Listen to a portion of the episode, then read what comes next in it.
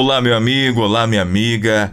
É preciso permitir que a palavra de Deus seja a força que nos movimenta em meio às perdas. Mas não podemos confundir esperança com comodismo. A vida não pode parar nem acabar por causa das perdas. Temos que continuar a vida, fazendo aquilo que é possível ser feito, depositando nas mãos de Deus aquilo que foge do nosso controle, ou seja, do controle humano. O que está ao nosso alcance, a gente tem que fazer com esforço, dedicação, sem lamentações. Substituir a linguagem da reclamação pela linguagem do louvor é essencial, pois essa movimentação gera libertação. Não deixe que seus erros fiquem acusando e cobrando você.